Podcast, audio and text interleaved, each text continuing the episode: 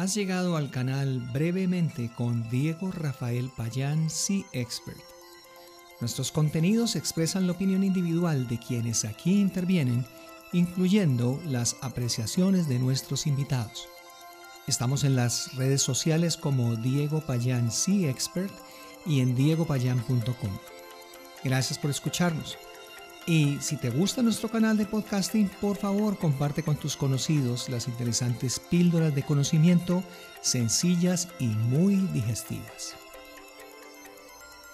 ¿Qué tal amigas y amigos? Iniciemos entonces porque quien se queda planeando toda la vida nunca toma acción. Hoy vamos a hablar de un tema que veníamos eh, enunciando desde el eh, capítulo anterior, denominado planeación me di a la tarea de buscar eh, la definición bonita de planeación y se dice que en el proceso administrativo se tiene como etapa inicial la planeación. La verdad, mis queridos escuchas, no sé por qué le llaman a esto proceso administrativo solamente. Yo pienso que es un proceso que está presente en la vida de todas las personas.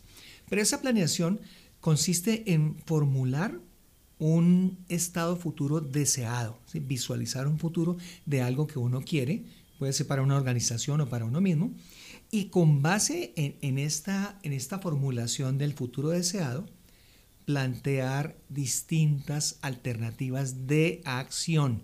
Esto no debe tener nada de romántico, de acción. Se tienen que evaluar y asimismo definir todos los mecanismos, o sea, de qué me voy a valer yo, ¿Cómo voy a seguir yo esos mecanismos para alcanzar los objetivos que me propongo? Además de la determinación de cómo voy a hacerlo, no solamente el, el por qué, sino el cómo voy a hacerlo. Es decir, ahí están todos los recursos físicos, los económicos, los humanos, que son los más importantes. Entonces, esa es como eh, la definición que nos enseña la academia, la puse en palabras muy sencillas, pero ¿Qué pasa si nos vamos a nuestra definición del tema que estamos trabajando, que es el tema de la planeación personal? Y recuerdo una frase que me marcó muchísimo.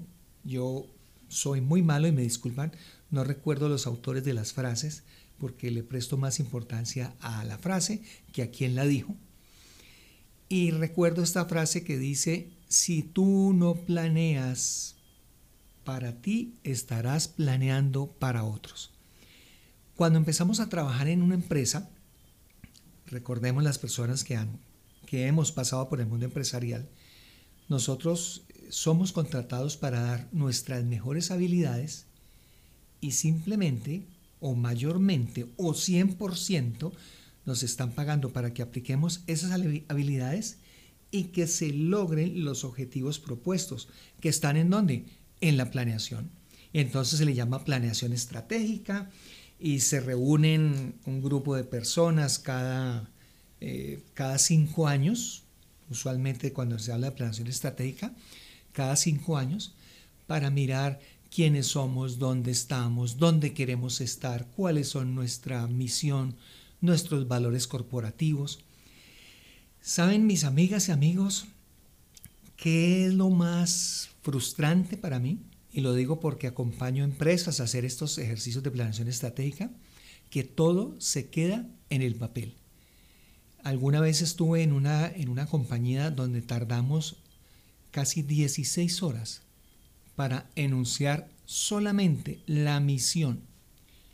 Recuerdo que fue el esfuerzo de muchas personas, se hablaba de la semántica, de la gramática, em, de cómo era el contexto de la frase que tenía que ser em, ambiciosa. El ejercicio por sí solo fue muy interesante, pero a los tres meses de esa planeación estratégica, absolutamente nadie de los que estaba allí, excepto el gerente general, la jefe de recursos humanos y la directora de calidad, nadie, excepto estas tres personas, recordaban la misión, la visión, los valores y lo más importante, todas las acciones de la planeación. ¿Por qué es importante planear? Y me gusta nuevamente irme a frases y a dichos coloquiales. Cuando tú no sabes para dónde vas, cualquier bus te lleva. Cuando no hay una planeación, uno termina siendo una consecuencia de los planes de los demás. Cuando yo no siento unas metas en el corto, mediano y largo plazo, pues va a ser muy difícil llegar a ese escenario futuro que yo les contaba ahorita, eh, de, cuál era lo ideal. Y le pregunta a uno de las personas, ¿usted cómo, qué planes tiene para el futuro? No, yo voy a comprar una, una casa. Muy bien, eh, ¿y ya has pensado qué presupuesto, eh, cómo vas a hacer para pagarla? No, no, eso de alguna manera, de alguna manera sale. Dios proveerá.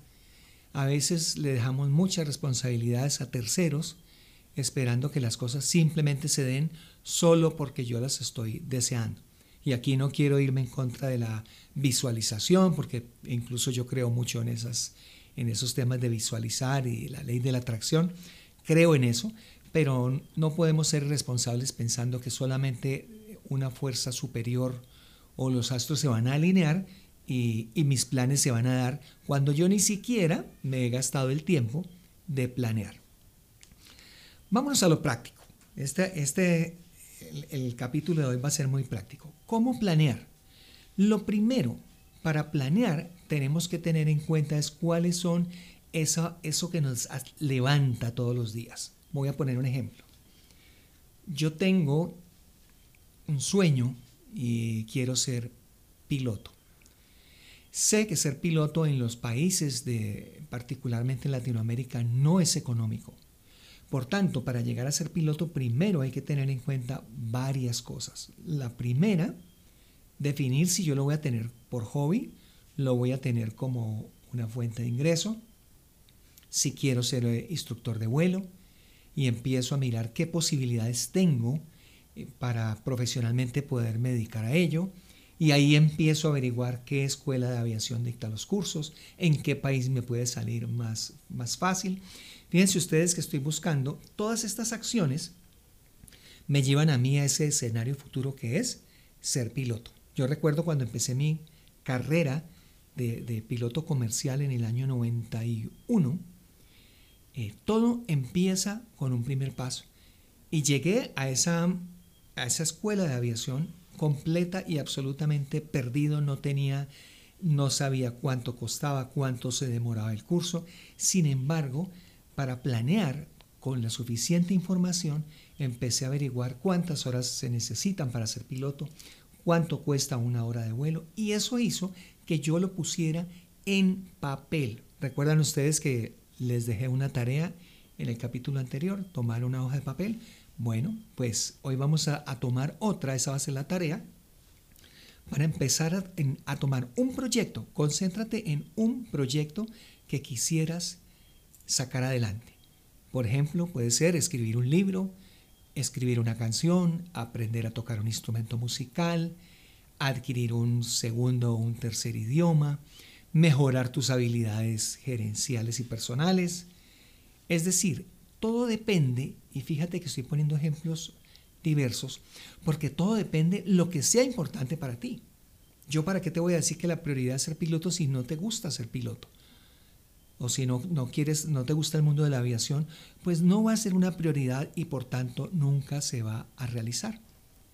¿Han escuchado ustedes, por ejemplo, de las personas que cada año empiezan a estudiar un segundo idioma y se matriculan en la escuela de idiomas y compran los libros y todos los años están en el primer nivel.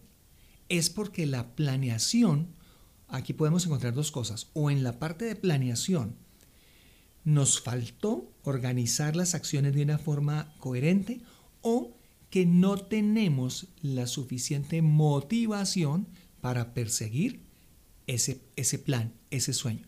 Por eso todo empieza con un sueño.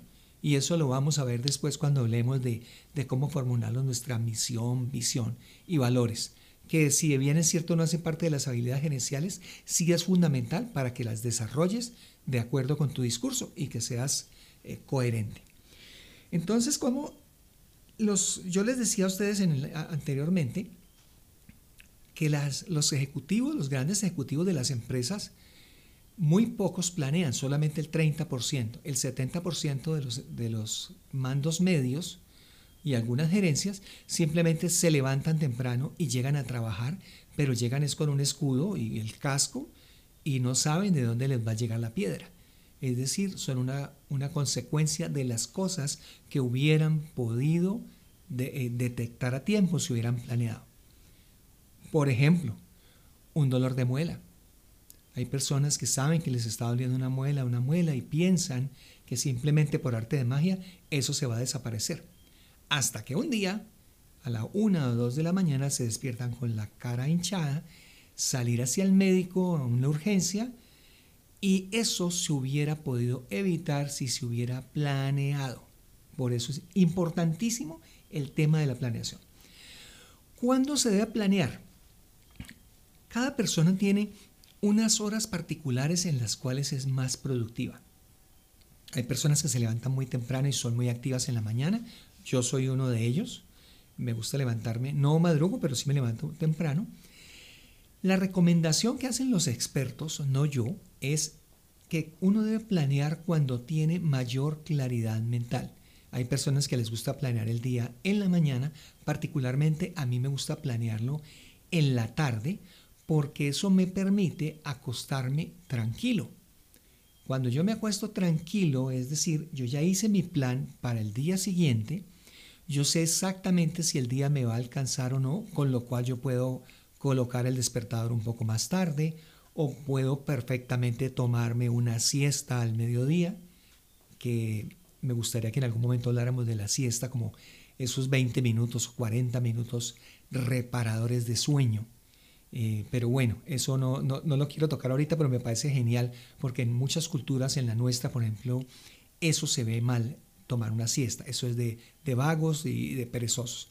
Y en otras culturas, como la japonesa, perfectamente las compañías lo aprueban e incentivan porque saben que es una forma de cargar energías. Bien, volvamos a lo planeado. Entonces, busquen la hora del día en que ustedes sean más activos, donde estén más lúcidos mentalmente, donde haya mayor eh, euforia y claridad mental, y empiecen a colocar cuáles son las tareas que van a hacer para el día siguiente. No las coloquen en ningún orden en particular. Vamos a poner aquí, pues esto no es un video, pero tratemos de, visualizar. Mañana yo tengo que em, ir al dentista, al odontólogo. Mañana quisiera sacar a pasear eh, a mi perro también quiero leer un libro muy interesante, no me quiero perder el partido de fútbol, quiero salir a hacer mercado, quiero llamar a mi, a mi padre o a mi madre, hace mucho tiempo no los llamo, mm, quiero leer un poco más acerca de qué academias en Perú, Colombia, Estados Unidos dictan el curso de aviador comercial. Fíjense ustedes que aquí me estoy saltando y no estoy poniendo un orden en particular. Es decir, hasta ahora estamos planeando, estamos colocando en blanco y negro, en un gran borrador, todas las actividades para hacer el día de mañana. ¿Qué es lo siguiente? Tenemos que priorizar, priorizar, priorizar. Y lo repito tres veces porque es otra de las habilidades que nos ayudan muchísimo habilidades para la vida, las habilidades gerenciales. Cuando nosotros priorizamos, nos vamos a dar cuenta de que hay cosas que pueden esperar. ¿Vieron ustedes la lista que, recuerdan la lista que acabamos de hacer? Si yo sé, por ejemplo, que a mí me estaba doliendo una muela hace varios días, tres o cuatro días, ¿cuál de esa lista que les acabo de decir debería ser la prioridad? Exactamente, ir al odontólogo porque hay un momento en que eso no va a dar espera. Y una emergencia odontológica seguramente me va a dañar todas las demás cosas. O sea que tengo que tomar acción y lo primero, ir al odontólogo. Y así voy priorizando de tal manera que las cosas menos importantes para mí, para Diego Rafael Payán, las menos importantes van a quedar al final de la lista. ¿Y qué pasa si no se completan? No pasa nada. ¿Por qué? Porque no eran prioritarias, ¿me explico? A veces cogemos el error, lo tenemos el error de anotar este listado y empezamos a, chulearlas o a marcarlas a medida que las vamos leyendo. Y resulta que hay cosas que no son importantes. De hecho, hay cosas, cuando tú adquieres esta disciplina que te estoy invitando el día de hoy a planear tu día, a que lo hagas en una hoja de papel, mm, si lo quieres hacer en una hoja de papel, lo puedes hacer en tu celular, en tu tablet, en tu computador, el mecanismo que más te funcione. Cuando tú empiezas a, mirar las hojas día a día y cuando tú empiezas a ver que hay una, una actividad que no haces y no haces y no haces, ahí tienes que plantearte y decir, voy a borrarla porque para mí esto no es prioritario. Voy a poner un ejemplo del listado que vimos anteriormente y era aprender un segundo idioma. Si yo todos los días escribo aprender un segundo idioma y lo escribo durante tres, cuatro semanas o tres o cuatro días, el lapso que tú consideres ya exagerado, y si no has hecho nada al respecto, es porque definitivamente a ti eso no te apasiona y no lo vas a empezar. ¿Cuándo se vuelve prioritario? Cuando empieces a perder oportunidades profesionales por no hablar un segundo o un tercer idioma. ¿Cuándo una persona deja de fumar? Cuando tiene su primer susto de un, preinfarto. O cuando la persona está obesa y tiene una situación médica, en ese momento sí se vuelve prioritario empezar a hacer ejercicio o adelgazar. Son herramientas muy fáciles. Ahora, en, estos minutos que nos quedan para el tema de planeación, eh, quisiera devolverme un poco acerca de, dónde planear. Entonces yo te decía que puede ser en una hoja de papel, en, eh, en, una agenda, ya de las que casi no se usan, que vienen empastadas, en tu celular o en el computador, en el que efectivamente te recuerde, porque es que la agenda no hace milagros. El único eh, ¿cómo lo diríamos? El objetivo principal de una agenda es servirte de, recordatorio. Entonces, una agenda que no se abre nunca te va a recordar nada. Un calendario de Google o de las otras, de Mozilla, todos, todos estos eh, soluciones de software que te ayudan a planear, si tú no programas nada o si no pones la alarma cuando venga cada tarea o cada acción, pues no te va a servir para nada. Eso se va a quedar ahí en el tiempo. Mira cuál es el más importante y cuál te funciona más. Particularmente, y siendo que yo soy amante de la tecnología, yo utilizo mucho la hoja de papel. ¿Por qué? Porque gráficamente, visualmente me permite borrar, tachar eso en el cerebro, y recordemos en los temas de neurociencia, genera un impacto adicional cuando tú colocas el propósito con tu puño y letra aprender a volar. Y cuando tú tachas y lo pones abajo lo quitas, y el placer que da al final del día, cuando vuelves y miras ese papel y ves que un buen porcentaje de las tareas que te habías propuesto las cumpliste, en ese momento podemos hablar de que estás planeando para tu futuro. Fíjate que aquí no estamos hablando de planear para mi jefe, ni planeando para mi esposa, ni para mi familia. Esto es un tema muy personal y empieza por mí. Ahora, si mis propósitos están alineados con los de mi familia, que así debería ser, pues eso va a ser increíble. Decir, si, dentro de la planeación yo digo, quiero ir a Cancún el próximo año con mi familia, bueno, yo pondré la fecha, próximo año, pero, no puedo esperar hasta el próximo año para volver a acordarme de eso hay unas acciones intermedias que yo tengo que hacer para poder pasar las vacaciones en Cancún. Averiguar los tiquetes, mirar que no haya eh, ningún tema como el, el, COVID que está de moda por este tiempo, que haya la disposición, que haya el presupuesto, saber cuáles atractivos son los que puedo disfrutar, etcétera, etcétera. Entonces, con esa planeación, tú empiezas a colocar todas las cosas que tienes en, en, en tu día a día, y simplemente si se te quedó una de hoy sin hacer, vuelve y la escribes al día siguiente, porque las hojas que pasaron ya pasaron. No puedes tener la agenda como si fuera un cuaderno y donde anotas números telefónicos. Eh, la agenda, más que para mí, lo vital de la, de la agenda es que haga las veces de tu... ¿Recuerdan ustedes a Pepe Grillo, el, ese personaje que le daba consejos a, Pinocho. La agenda es precisamente tu asistente, tu secretaria, que te va a decir, mi querido Diego, mi querida eh, Marta o mi querida Patricia, estas son, esto es lo que te has propuesto para el día de mañana, lo vas a hacer en este orden. ¿Por qué? Porque así tú lo quisiste, Diego, Marta, Patricia. Entonces recuerda que en ese mismo orden de prioridades vas a desarrollar tu día. No estamos exentos a que seguramente algo de ese plan, de esa programación tenga que cambiar, pero va a ser mínimo. Esos van a ser los imprevistos aquellas cosas en las cuales tú no tienes control. Entonces, con, con esto dicho o dicho esto, te quiero invitar para que hagamos la tarea para nuestra próxima reunión, nuestro próximo podcast, para que disciplinadamente, juiciosamente durante estos siete días, mientras estamos en el próximo episodio, en el próximo capítulo, planees tu día. Recuerda, lo debes hacer el mismo, a la misma hora todos los días. Escribes todas las cosas que quisieras hacer, teniendo en cuenta lo personal, lo profesional, lo laboral.